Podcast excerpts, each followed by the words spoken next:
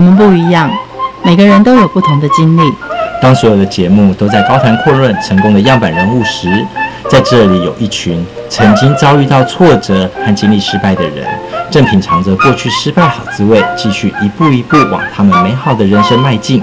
让我们一起来听听他们的故事与分享，在我们踏出下一步时，有些不同的启示与想法。欢迎收听《失败好滋味》，我是贝大小姐，我是 Rico。哎、欸，我跟你讲，我今天在路上遇到星探呢。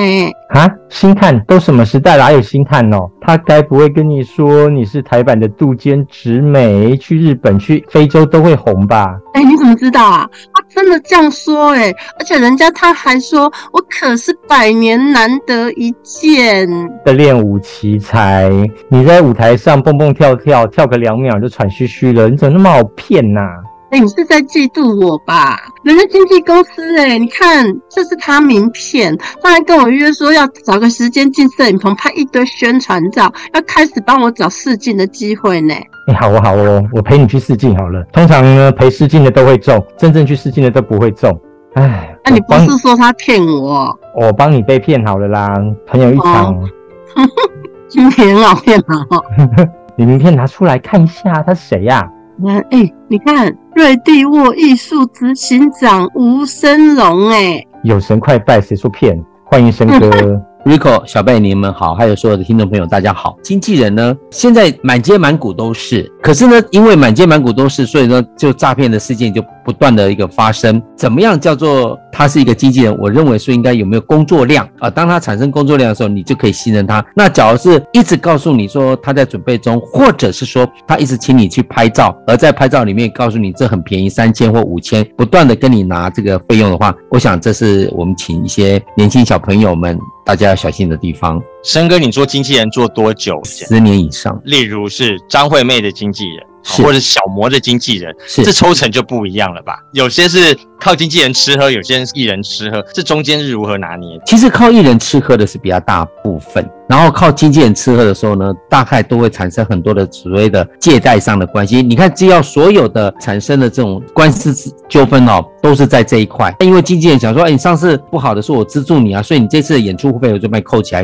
可是，在艺人的的想法里面却说，哎，这是我的演出费应该给我的，你怎么会把我扣走呢？那这这样的话就会常常出问题。只要靠艺人呢，很简单，这个演出出现的时候产生一笔经费，按照抽成比例多少彼此分润，那这样就不会有什么太大的争议。市场上有多少的分润机制啊？你说以 case by case 的话啊，这是最基础的。很多大的公司，他们本身还是有一些所谓的秘密的啊，大家不能公开的这个分润的一个机制。那每个都会不一样，也这包含着一个就是可能也许这个演出之后还需要做回馈给制作单位，或是这个演出之后呢，还没有附属的。谈的之下呢，就会产生每次都会不一样。比较明朗的就是唱片公司，因为唱片公司它是属于抽一张有多少的版税啊。比如说张惠妹刚出来的时候，也许五块，也是七块，但是这个同时呢，呃，那个李玟已经在四十块左右，可现在不可同日而语啊。因为现在张惠妹一张应该不是那个五块钱的问题了，一定是非常非常多。可是现在唱片公司的不景气，也使这个歌手呢，他们的经费、他们的收入最主要来自于演演唱啊，演唱才是他们主要的收入的来。处啊，这以歌手来讲，表演者的话，你说现在台湾的话，为什么要一直往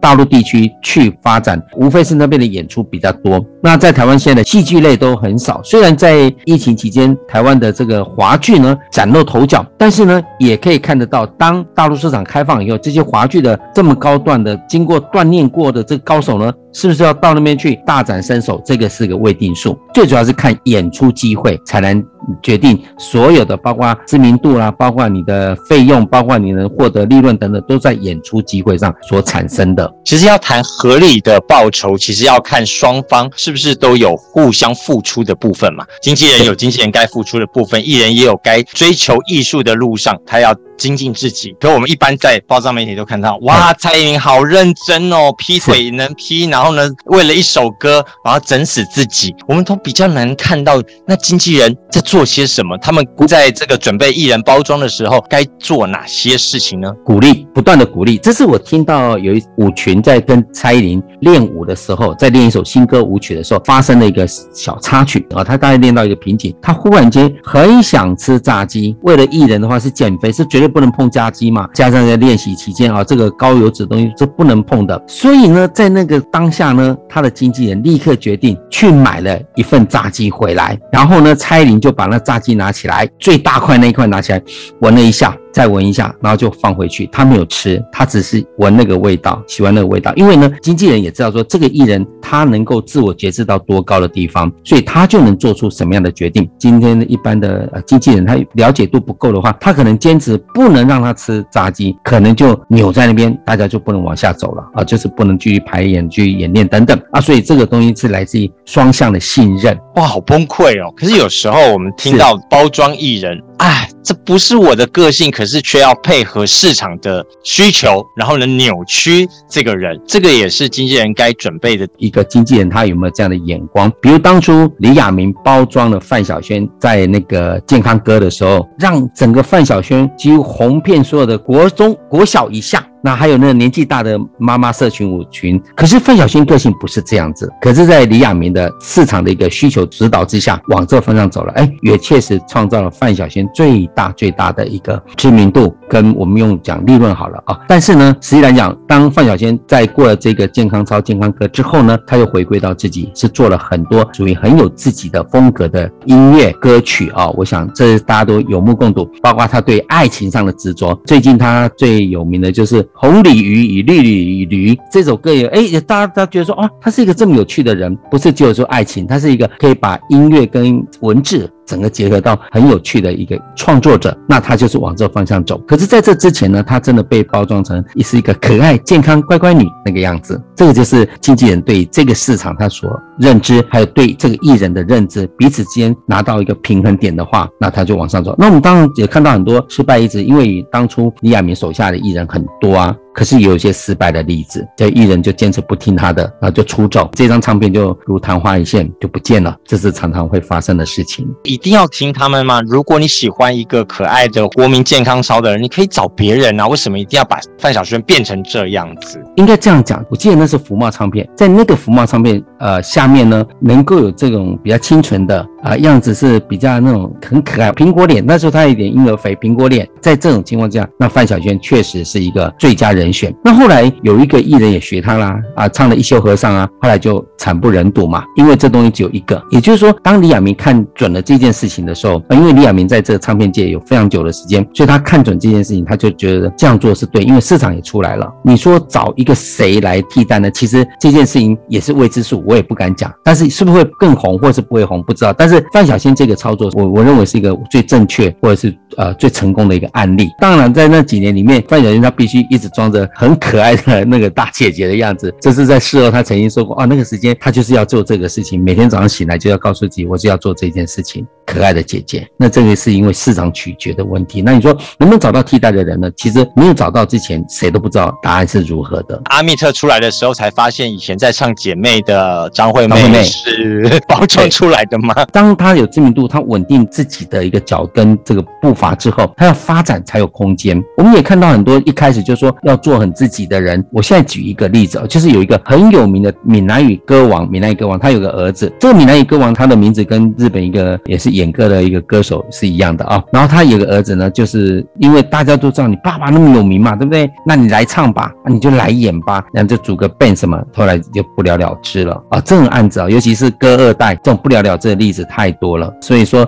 也不方便讲他们的名字。我们把时间推到现在啊，其实很多的 YouTuber 就开始做自己，哎，我不需要你包装我，我先在 YouTube 里面先把我自己的最真实的样子搞红了之后，就开始有很多的经纪人来抢。这些网红当经纪，在这样的现象的话，你会觉得是不是跟过去的那个时代不太一样？还是其实我们只是看到表面，没有看到真实，他们也被包装过了？对，如果你讲对了，就是说，其实这几个所自媒体啊。或者是娱乐媒体这几个人，娱乐直播主这些人，他都还是有一个经济的一个 team 在帮他做一些的包装或市场分析，但是他展现出来是只有自己，真的不会只有自己，一定是有一些分析跟一些经济在帮他做导引。那有的经济是属于像朋友一样，那有的经济就像一个真实的他的主管一样，因为每次状况不同，但是实际上呢是有人。去告诉他市场在哪里才会出现。知道他有经纪公司，可是阿翰不是做自己吗？他从语言的天分的部分呢，然后呢，你可以看到阿汉在后段的，应该讲说，包括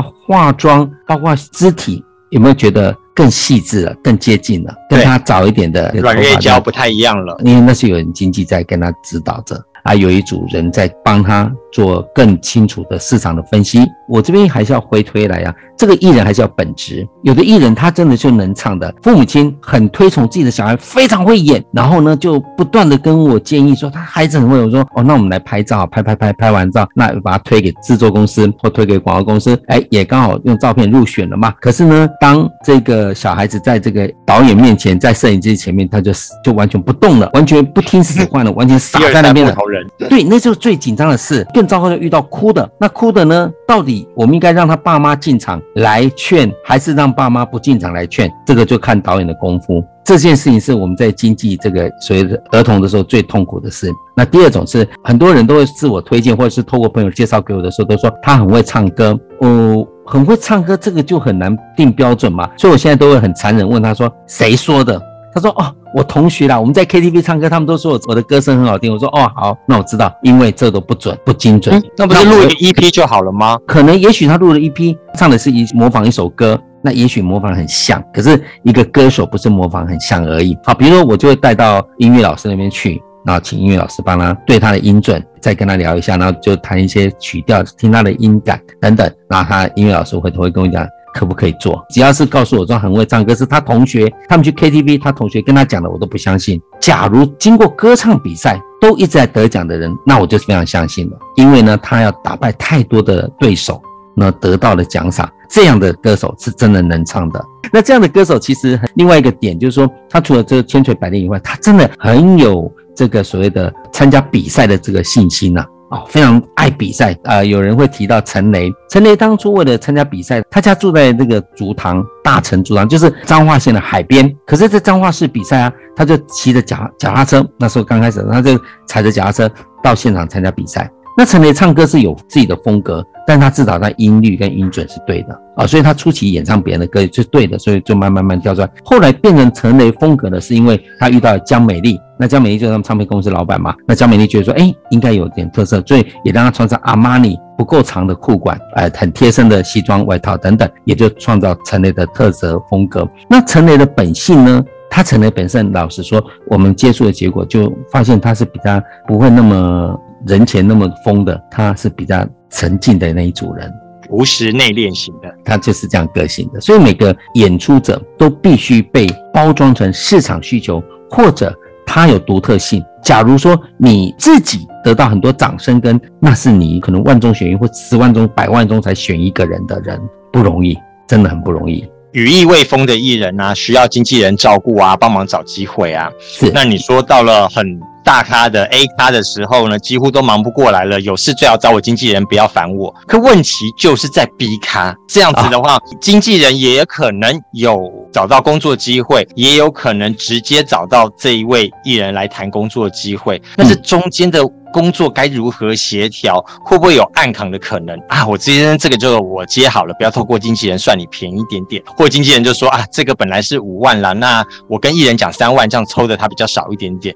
有没有这种？您提的这些事情都发生。我一个演唱会要举办的时候啊，或者是属于呃拼盘式演唱会，大部分都是晚会型的。那拼盘式演唱会呢？呃，闽南语歌手例外啊，呃，尤其是华语歌手的话，比较不会直接敲到本人。我们喜欢找经纪人。这个事情可以精准的到达啊，比如说几点该到啊，唱哪些歌曲之前都可以先知道。有时候找到呃艺人本人的时候，常常时间上不能肯定给我。第二个就是他的歌曲不能肯定给我，那这也是会造成我们在排 rundown 的时候的困扰。他会能告诉你说，哎呀，我这个不行，或者我临时有事。但是这件事呢，在经纪人的 control 之下，他一定会帮他排掉。他知道哦，已经接了台南场了，他就不可能在同时。也帮他接台中场，哪怕他自己接的台中场，也跟他讲说台南场为主，因为我已经答应人家了啊，这就比较不会产生后端的一些困扰。通常都怎么解决这中间彼此可能是不信任的关系，或者是彼此偷接的状况？后来就大概就吵翻，对簿公堂，或者是说大家彼此恶言相向，有的会会好的结果。比如说台中演唱会跟台南演唱会，这样的话就说哦好，台南唱最后一个，台中唱第一个。那因为台南那一天刚好没有压轴的啊，所以他能唱最后一个。那台中你愿意唱一，当然对其他人来讲是更好的，所以这样就能够解开这个问题。你说像跨年时候，像包括谢金燕啊，他都一定要赶非常多非常多的那个呃，一天就好几场，对不对？那就是要靠经纪人去排，包括算好车程，包括算好路程啊，那几点一定要搭上，然后怎么东西怎么算，东西怎么送啊，甚至有时候就是啊，第一首歌的道具唱完以后，就有人立刻拎着他坐高铁到高雄去 stand by，然后他自己唱完以后呢，再带着第二组的道具跟本人赶到高雄去唱跨年的。压轴，那这样才能够过关。我们都会说这是牵一发动全身，就是很紧张的时间的事情。那一切底定之后呢，会就发生在演唱会的前一天，一定要再把整个流程再跑一次。因为呢，你不知道车子会不会故会不会有问题，车班会不会刚好调动等等。前一天一定要把它当成是演唱会一样，整个 run 一次。那你这样的话就能够比较接近万无一失。我也只能用接近，因为还真的有时候会出差嘞。这事情是会发生的。其实有时候合约蛮不合人性的，完全说徐怀钰他就可能被经纪公司或各所的唱片公司冰冻了很多很多年，就因为你惹到了 A 产产业呢，就 A、B、C 都不敢用你。那到底真正的委屈与否，只有当事人知道。我们外面人都雾里看花。市场有没有真正的平和的机制，而不是人为的，让这双边的付出都能够取得一个公平的报酬？这个必须赞美一下，就是我们那个艺界的大姐大小燕姐，小燕姐大部分她在这一块就做得很精准。就只要旗下艺人够多，你要 A 咖有 A 咖，要 B 咖有 B 咖，你的场子是属于 C 咖，我就有 C 咖。当它够多的时候，就能够呃游刃有余的去分派这件事情。就看放在今年的金钟奖的这个最佳主持人露露，她跟黄子佼，然后露露跟黄子佼，因为他们两个就是主标嘛，可是黄子佼又身兼。这个老板同一天希望做歌手，这两组民众可能就会必须遗漏一组，因为他没有复制。当初小燕姐手边最强的是陶晶莹，可是她的副牌是曾宝仪。当然现在曾宝也上来了啊，可是当初的副牌是曾宝仪。所以说你在全省同时呢敲三组人来讲啊，小燕姐都能够游刃有余的应付，是因为她手边的艺人够多。那在这种情况下，她的分派的奖金就会很合理，而且她也让啊比较资深的经纪人呢。就带比较资深的艺人，比较资浅带比较资浅的艺人，他也会做这样分配。那所有都都还到大棚里面去做讨论。所以这种情况之下呢，在他的演绎的，包括唱片、包括艺人等等，就能够纷争或者是争吵比较少一点。可是这边我要赞赏像小燕姐这样的，她很有度量的人啊。当初张惠妹是风华唱片的，那风华唱片。做到张雨生不幸的事情发生以后，张惠妹再发两张之后，小燕姐认为张惠妹应该放她到更大的市场，因为她是属于全球全华人的，不是属于台湾或风华唱片，所以她就很快的把她交给了那个华纳唱片。从这个动作就可以看出来，她知道张惠妹是一个很亮的的的宝石，放在风华不一定能够把它弄得最棒，所以她就把它放出去了啊。所以说，她跟她之间为什么像老板员工？又像师徒，又像母女，是来自于彼此的信任跟彼此的一个呃给对方机会的这样的一个一个事情。而我们也看到张惠妹很感动的事情，就是她很听老板的话，她几乎每年都会在她不是最红的时候之前，她每年都还是到到这个回台东参加丰年祭，因为小燕姐也会跟她讲说这个很重要，因为台东是你的发迹点，所以丰年祭你一定要去参加。所以张惠妹在这一块是很听话的。那我只要讲不听话的，这边可以举个例子啊。当初张惠妹替雪碧到了上海去拍那个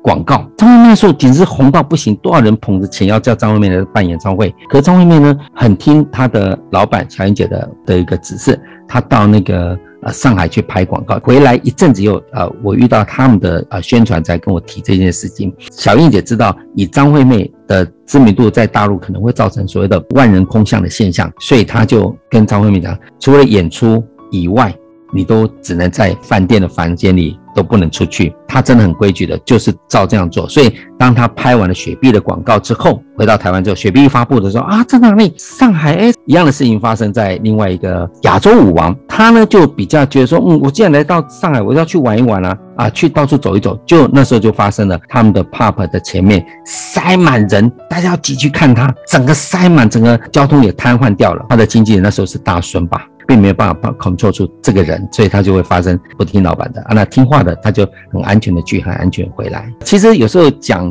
这样的事情都已经过去了，希望不要造成别人不舒服的观感。作为未来很多的经纪人或艺人，在合作的时候参考的故事，让这个台湾的经济产业或者是整个演出产业越来越好。曾经呃 SHE 有大崩溃啊，说妈的我工作量很多诶，给不给你睡啊？这、嗯、我们常常说的嘛，那 A 他睡不好西咖吃不饱，他如何要调节这个艺人的工作量？经纪人是怎么样做的？如果都没有办法像小燕姐这样子满堂满谷的，反正我都可以用，多人就会卡在这个青黄不接的工作量的状况。其实大部分基本上来讲就是哄骗。经纪还要哄骗的个性啊，就知道怎么哄，怎么骗。哄骗有两个，一个面对艺人，一个是面对外面的群众、外面的观众，你还是要做这些动作。呃，有人说干嘛不诚实？这个实在是你只要诚实的话，可能事情会更难收拾。所以这时候就要两边哄骗了。那当然了，这个哄骗的行为必须是经纪人 control 得住的地方，你不能说哇哄骗到马上就是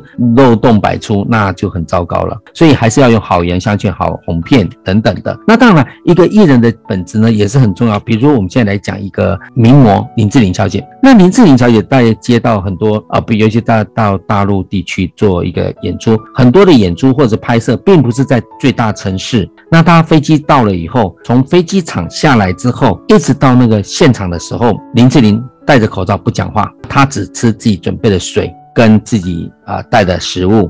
不会像有的说，哎，我这边吃吃，那边吃吃啊，不会。而且他不讲半句话，一直到目的地以后，进了饭店以后才会去交代事情，或者后来有 app 以后就好了，可以用传传字的啊，这个都可以解决。那也就是说，他是一个不惹事的艺人。今天假如说，哇，有的就很很大气、很大方，跟这个聊，跟这个那聊，也许有些时候就会聊出一些破绽，这都会被人家讲成是一种不好的俄语等等的。所以我觉得，一个要成为巨星啊，或者一个受人家。喜欢的这明星，他都有个一些特质，就他很熟这一个规矩。那像我在带一些也还不是艺人，就是一般演员啊，刚开始的时候，我大概会侧面观察哪些人是喜欢跟大家打成一片，那哪些人是比较不喜欢跟他打架打成一片的。大家我会观察出来，那这也是我后来会决定要不要呃，有些广告或有些呃演出会推给这个人的一个因素。有时候有遇到那种很喜欢跟人打成一片，当然人际关系很好吧，也许是好事。但是呢，我们也不知道在这人群里面有什么事情呢，所以我们就知道这样的朋友呢，就当成一般朋友吧，你就不会再把太多的机会给这一个有专注度的或者是用用心的人啊，就比较不会。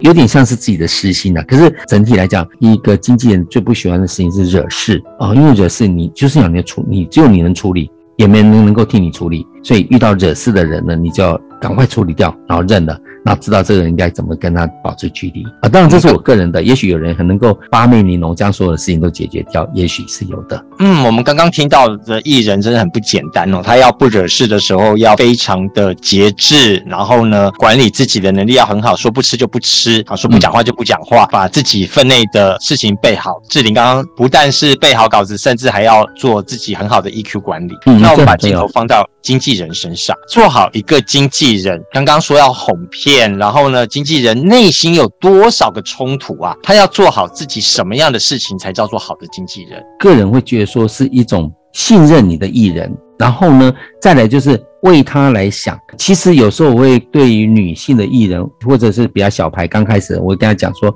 其实你要注意自己的啊，你知道你明天是要拍婚纱的话，你就今天一定要敷脸，因为明天皮肤是。脸是你最重要的地方。那你知道明天呢，是你需要做比较展现身体肢体多一点的话，你今天就必须稍微节食。不要让自己吃出有点胃部凸出来啊！这些都我会跟他提醒。那这些提醒呢，相对应的，如果前面讲，有的人他听得懂也会做，有的人听不懂也不会理你。这样我就一次经验让我自己获得经验了，然后我就会用比较客气的方法，因为都选上了嘛，就让他去。那但是我们有遇到一些比较胆怯的艺人或者演员，他会一直问你事情。那这时候呢，你只有跟他有点像哄骗的去告诉他说啊，你现在怎么做怎么做，把这件事情完成。你现在怎么做怎么做，避免到什么问题，就必须用这种方法去来跟他呃沟通。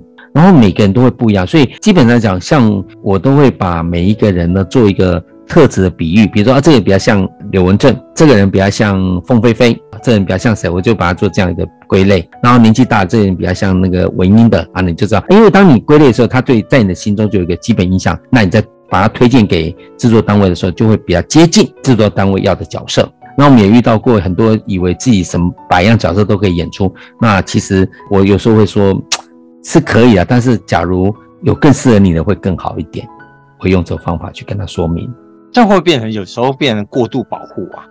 为什么不能让他知道跟经纪人站在同一阵线，知道现实的残酷，或者是知道厂商就是不喜欢你怎么办？厂商不喜欢他的部分，在第一个选角的时候已经绝排掉了，一定是选上以后他必须执行。好，那在没选上之前，演员们练习自己讲话的方式、背台词方式。我的方法就是说，你现在哈就是看着电视机，是男生你就跟男主角，女生就跟女女主角。他所讲的台词，你跟着念。电视机上不是有字幕吗？你就跟着念，跟着念，跟着念，跟着念。我说你就跟着念，一直念念念，念到你会觉得说，一看到那那个字，你就啪啪啪啪，你就出得来。那个字跟你的身体是连在一起了。第二个动作你要做的东西就是说，可以看完一段，比如说已经在演出的演演员的戏的戏的内容，看完以后，你马上回头让自己大概念顺一次。那也就是你对故事会了解了。当你这两个都了解以后，新的剧本在你手上自然产生情绪。文字跟你的贴连，你就很容易把这个剧本吃下来，然后呢表现出来，而不会觉得字很深奥或者剧本很很饶舌或怎样等等的，你就不会了。那这个是需要训练的。那我自己也发现这样，我就跟这个演员讲。当有的演员听，有的演员觉得说，嗯，不用啦，我到时候就会了。我最常遇到的，不会啦，我到时候就会的。我说哦好，那我也不会讲第二句啊，说不会你不会，我不要跟你争辩，你觉得你会，那我要相信你啊，我跟你一直争辩没有意义，所以我当然不会跟他争辩，那我相信他会。可是呢，当一试戏，导演说喊说咔，或者是导演说重来，呃再来一次等等的话，你就会让这个人真的活生生的知道了。那。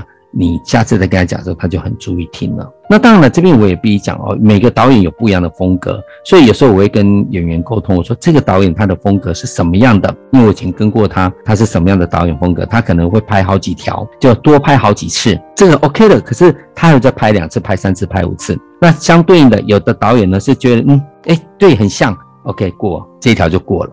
呃，我举个例子，当初舒淇演侯孝贤的戏的时候，然后有一场戏是舒淇要跨过一个门槛。你现在想到两个门是门对门，那中间是一个走廊，那导演的 camera 是放在这个走廊的尽头，然后要看着舒淇跨过这一边的走廊，进到那一边的门啊，就是出了门，过走过走廊这个，他光这样听说是拍了五六十次，因为导演说不对，不对。后来说，来你自己走，然后他就请那个摄影机一直一直让他跑，就让嗯那个声音啊，这样好二次五六十次成功了。好，这件事情，所以说其实中间他很沮丧，他想哪里不对，哪里不对，哪里不对，他不知道，他不知道，不知道的时候呢，他在这走之前，当然说对了，诶，他就不懂为什么对哦。好，那我们就要回头讲这故事。这故事是这样，张震演这个是一个呃苏州来的。有钱人，然后他呢，在这个呃上海的所谓的小堂，就是有女生的一个场所啊。他只要到上海来的话，他都到这里来住。然后这里来住，他们就一个妈妈带了两个人，一个是舒淇，一个是妹妹。那他们三个都没血缘关系，只是因为工作的关系。我这样用这样跟听众朋友来解释。那就那张震呢，每次来的时候都是舒淇去招待，而这小丫鬟呢，这妹妹呢，就是倒水或是端这个洗脸盆等等。然后呢，张震就跟舒淇讲说，他想在上海啊置办一个家庭。然后舒淇就啊这样子，因为无可厚非嘛，置办家庭绝对是我舒淇啊，怎么会是别人呢？结果他就说啊，那谁啊这样的，他就跟他聊以后，就那张震就说他要娶他这小妹当妾啊。那舒淇来讲当然是懵了啊，那懵了以后，他还是要。一边说啊啊这样很好啊，可是一边要继续做他妈妈交代他的事，也许去端茶，也许端饭菜等等，不知道，但他必须从呃 A 门出去，跨过走廊到 B 门。这时候他是脑袋一片空白的，他不知道什么的。那演到后来，他导演要了，就是要他脑袋一片空白。可是导演很很难跟他讲，你脑袋一片空白啊，就用这种慢慢磨磨到那一个导演觉得对了，因为他他真的动作是已经完全机械化的，因为他以前就是这个张震来的话，就是伺候他茶水，把他衣服解完以后，接着他就要去准备饭菜的事情，这动作他是很熟悉的。可是，在那一天。那个 moment 它是空白的，它是很机械化的去做这个动作，那个导演就抓到了。那这也是让记得舒淇是在这出戏得到金马奖。这个大概就是天哪，太整人了！这过程当中，经纪人在干什么呢？不能有任何一句话说，因为我们遇到的是天王的导演哦，不是去跟导演骂他，你怎么可以这样整我艺人？不行。舒淇后来都说哦，原来是这样子。舒淇后来讲一件事情很重要，他说他很相信侯导。你看朱丽叶·碧洛许，她在亚洲地区，在台湾地区唯一的一部戏，好像是《红色气球》吧，也是侯孝贤导的。以这个法国的这个这么知名的一个一个影后，导演语言跟那个那个演员沟通啊，所以为什么长镜头是一个很难控的东西？长镜头是需要表演者很清楚自己在演什么的，包括情绪，包括动作，包括他的思想都要跟导演一致以后才出得来。你会觉得啊，很精准。后来我在大概几年前看了大陆地区一些知名的导演，他们也在运用长镜头，可是我就觉得用了有点浮夸，或者用了有点多。甚至我曾经看过一个是用了他的长镜头，就是用直升机拉到很高的地方来用他的长镜头的一个感觉，但是我觉得就没有那味道了。还不如拍风景就好了。但是，呃，毕竟我们还是没有不名不见经传嘛，只是说我们自己心里有感觉到说，哦，长镜头运用其实是要用什么样的呃氛围之下，你这样的长镜头才能够真实的表达出来。所以，为什么每次在看金马、金钟颁奖的时候，都会觉得啊啊好厉害，哎，这个好厉害，这个好厉害，因为他们每个都是那么精髓的把它东西表演出来。那这个就是每一个艺人。或者要当经纪人，他去观察的，因为当你观察之后，你就市场的流向在哪里？什么样导演喜欢用什么东西？什么样导演喜欢用用那个很 close 很紧的画面啊？那什么导演就不喜欢紧的画面？他只要动作到了，情绪到了，他就给过了。可以举一个三个市场上常见的 NG 经纪人的作为。嗯，最常见就是跟艺人从经纪人变成恋人，然后呢又要。否认说我们不是恋人，我们不是恋人，把艺人推到前面去，呃，让媒体访问，这是很不好的。可是我们也常见很多夫妻档啊，经纪人就是他老婆，经纪人就是他老公啊。但是你要诚实说没关系啊，回头你诚实说没关系啊。那我们再讲第二种，就是借贷，都是借贷。第三种呢，就是所谓的撕破脸了。那撕破脸呢，这个部分呢，我蔡依林原来在环球唱片，就是大声制作公司制作的的一个唱片，他就也出了外景去拍了写真集。可是拍了写真集之后呢，回到台湾发行唱片，发现哎，市场反应不是那么好，就是在评估之下，所以他们就说发唱片同时送这个他的写真集，借势到欧洲拍的写真集，他就同时送嘛啊。可是呢，这件事情导致蔡依林跟环球唱片大声制作。呃，有点像翻脸了，因为以蔡依林那时候的话讲，她的唱片算卖得很好。那卖得很好的情况之下，一般来讲，唱片的版税，那写真集有写真集版税。可是这个时候呢，以唱片公司来讲，说我写真集是送的，所以写真集不可以再抽版税给蔡依林。可是他在这个诉讼过程里面，他父母亲认为说，唱片是唱片版税，写真集是写真集版税，应该要两付两份，为了这事情就吵翻了。可是我跟几个同业之间在谈这件事情，同时也看到一件事情是，有人在跟蔡依林的父母亲讲说，对，一定要要，诶，他欺负你们女儿，怎么这可以怎么可以这样这样，就一直鼓励他们要跟这个唱片公司闹翻，还有讲就是说别的唱片公司在等着签蔡依林。这件事情呢，就到最后就真的闹翻了啊，诉求法庭嘛。诉讼的时候呢，蔡依林那一年的演唱会不能唱环球唱片的歌曲，也就是他原来唱片公司里面的歌都不能唱。那这已经接了啊，蔡依林名声很大，接了啊，她的粉丝还是很多啊。好，只有让她到现场清唱，跟大家问候，不能有音乐，因为音乐是别的版权公司的。那这事情等蔡依林底定了停了以后呢，有一家唱片公司在等她嘛，是不是？就后来发现。他们讲的家唱片公司就说：“哎呀，不行啊，我们已经有一堆天后了，而且小天后，呃，孙燕姿也进来了，所以没有了啊，就变成一个巨星蔡依林小姐没有唱片公司哎，还好她那时候跟另外一个很有名的男歌星在闹双 J 恋，所以说她就签入了 KTV，钱柜娱乐，她就签跟她一样，都是签到钱柜娱乐。那时候唱片是由索尼发行啊，这样算是过关了。否则的话，真的很尴尬。后来我们同业之间就讲说，其实是那个人哦，中间在搞鬼那个人哦，其实有点像这时候吹大牛说，哎呀，人你看多少人在等你女儿啊，啊，你过来过来，可是根本就没有的事情。我们认为是很乌龙的，但是还好，因为蔡依林本身就很用功，而且她支持很好，她是知道该。怎么市场？而且后来他配合度非常非常高，所以也是造就他现在这天后的位置了啊。那当然这个是一个小插曲。我刚才讲，因为有人煽动，那彼此不信任。以当初的唱片，呃，环球一定是希望啊息事宁人啊，大家不要告了，不要告，告都很讨厌的事。可是他父母亲认为他被受欺负，受欺负就是一定要诉讼法庭。好，这时候谁没事？煽动那个人没事。煽动说他要跟 跟公司告，煽动说他给新的唱片公司在等他，那个人没事啊。那那个人我们到现在也猜不出是谁，反正知道那个人没事这样而已。啊，这是大事。如果彼此不够信任的话，就会变成大事。嗯、经纪人本身应该提升哪些专业啊？我觉得就是市场的一个敏锐度。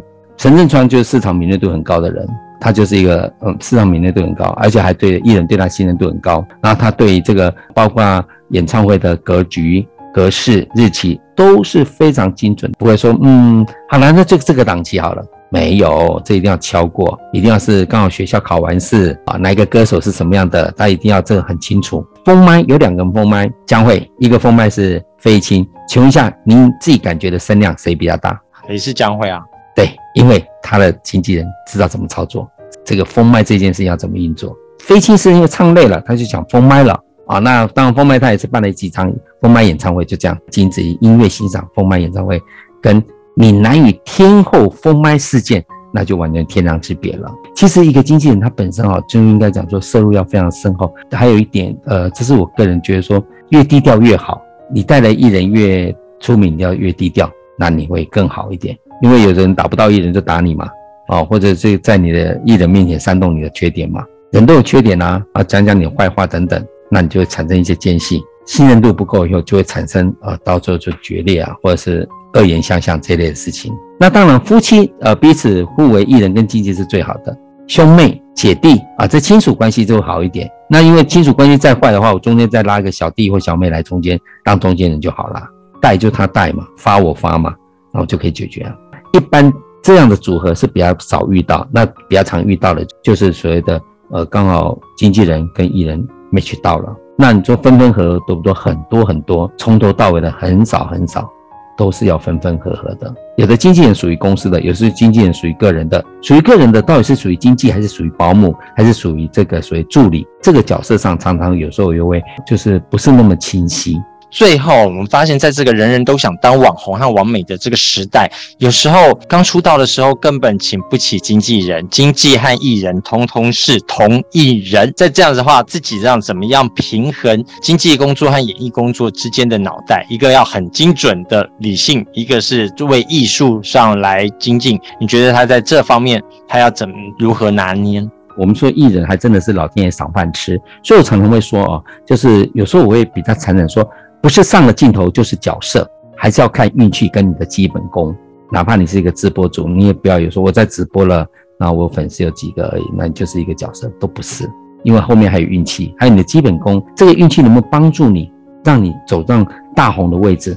还有你基本功足不足以应付这些是是非非，或者这些让你很沮丧的事情？你有没有这样的功力？我认为这样可能会的一个自修的这个部分呢，还是还蛮重要的。除了刚刚的运气啊，还有另外一个就是自制的能力和谦逊力。嗯、看所有的能够变成大咖的艺人，其实都是够谦卑的，都是能够控制自己的，不管是食欲啊，或者是他的 呃情绪啊，都非常的重要。反而在这边小丑跳梁、大声大叫的，最后其实都会不见了，被我们忘记。所以我最后要讲一下一个天王，是我想说在最后面跟听众朋友分享的，就是刘德华。刘德华的自制力非常的高，而且他工作的那个时数非常长。在港星到台湾来做这种所谓的所谓密集通告的这些艺人里面呢，那时候 BMG 唱片带到刘德华那一组都会歘了一弹，原因是因为刘德华都会希望说在上飞机前可以拿到这两天播出的 ACNIS 的那个收视率调查，因为他知道哪些是对，哪些是不对，哪些是哪个表演是好的，哪个呢？他这个是拿在飞机上看的，一下飞机他就会立刻，呃，以前是用那个电话啊，或者用传真 fax 给呃台湾编辑，哪些哪些问题他说他用很多，他用的比别人多了，在飞机上休息的时间他就在看这个东西。第二个，再第二的话，他就是要办演唱会的时候，他有一段时间是只能吃水煮鸡肉。啊，那对于美食天堂香港来讲，简直是太残忍了吧？因为呢，他知道说不能有多一点的赘肉，啊，他需要很多蛋白质才能足以支持他在舞台上啊唱唱跳跳，所以他吃了很长时间的水煮鸡肉。呃，也许有的朋友说我也可以啊，但是您真的吃连续吃大概三天水煮鸡肉，完全没有胃哦，就是加一点盐巴的，你大概会觉得看到鸡肉就完全没有胃口，这是人的自然反应。可是呢，他们能成为巨星，能成为天王，就是因为他比别人更有毅力，更有这种那种愿意去承担的这个呃，我觉得是一种努力的呃成果，也是呈现在世人面前，得到很多的掌声。谢谢申哥，谢谢。节目最后，我们一起来听由江蕙带来的《异界人生》，我们下次见，拜拜。掌声表示你对阮的热情，有人欣赏阮的歌艺，有人好奇阮的感情落台后，只是平凡的旅程。啊，浮浮沉沉的人生，冷冷暖暖都变人情。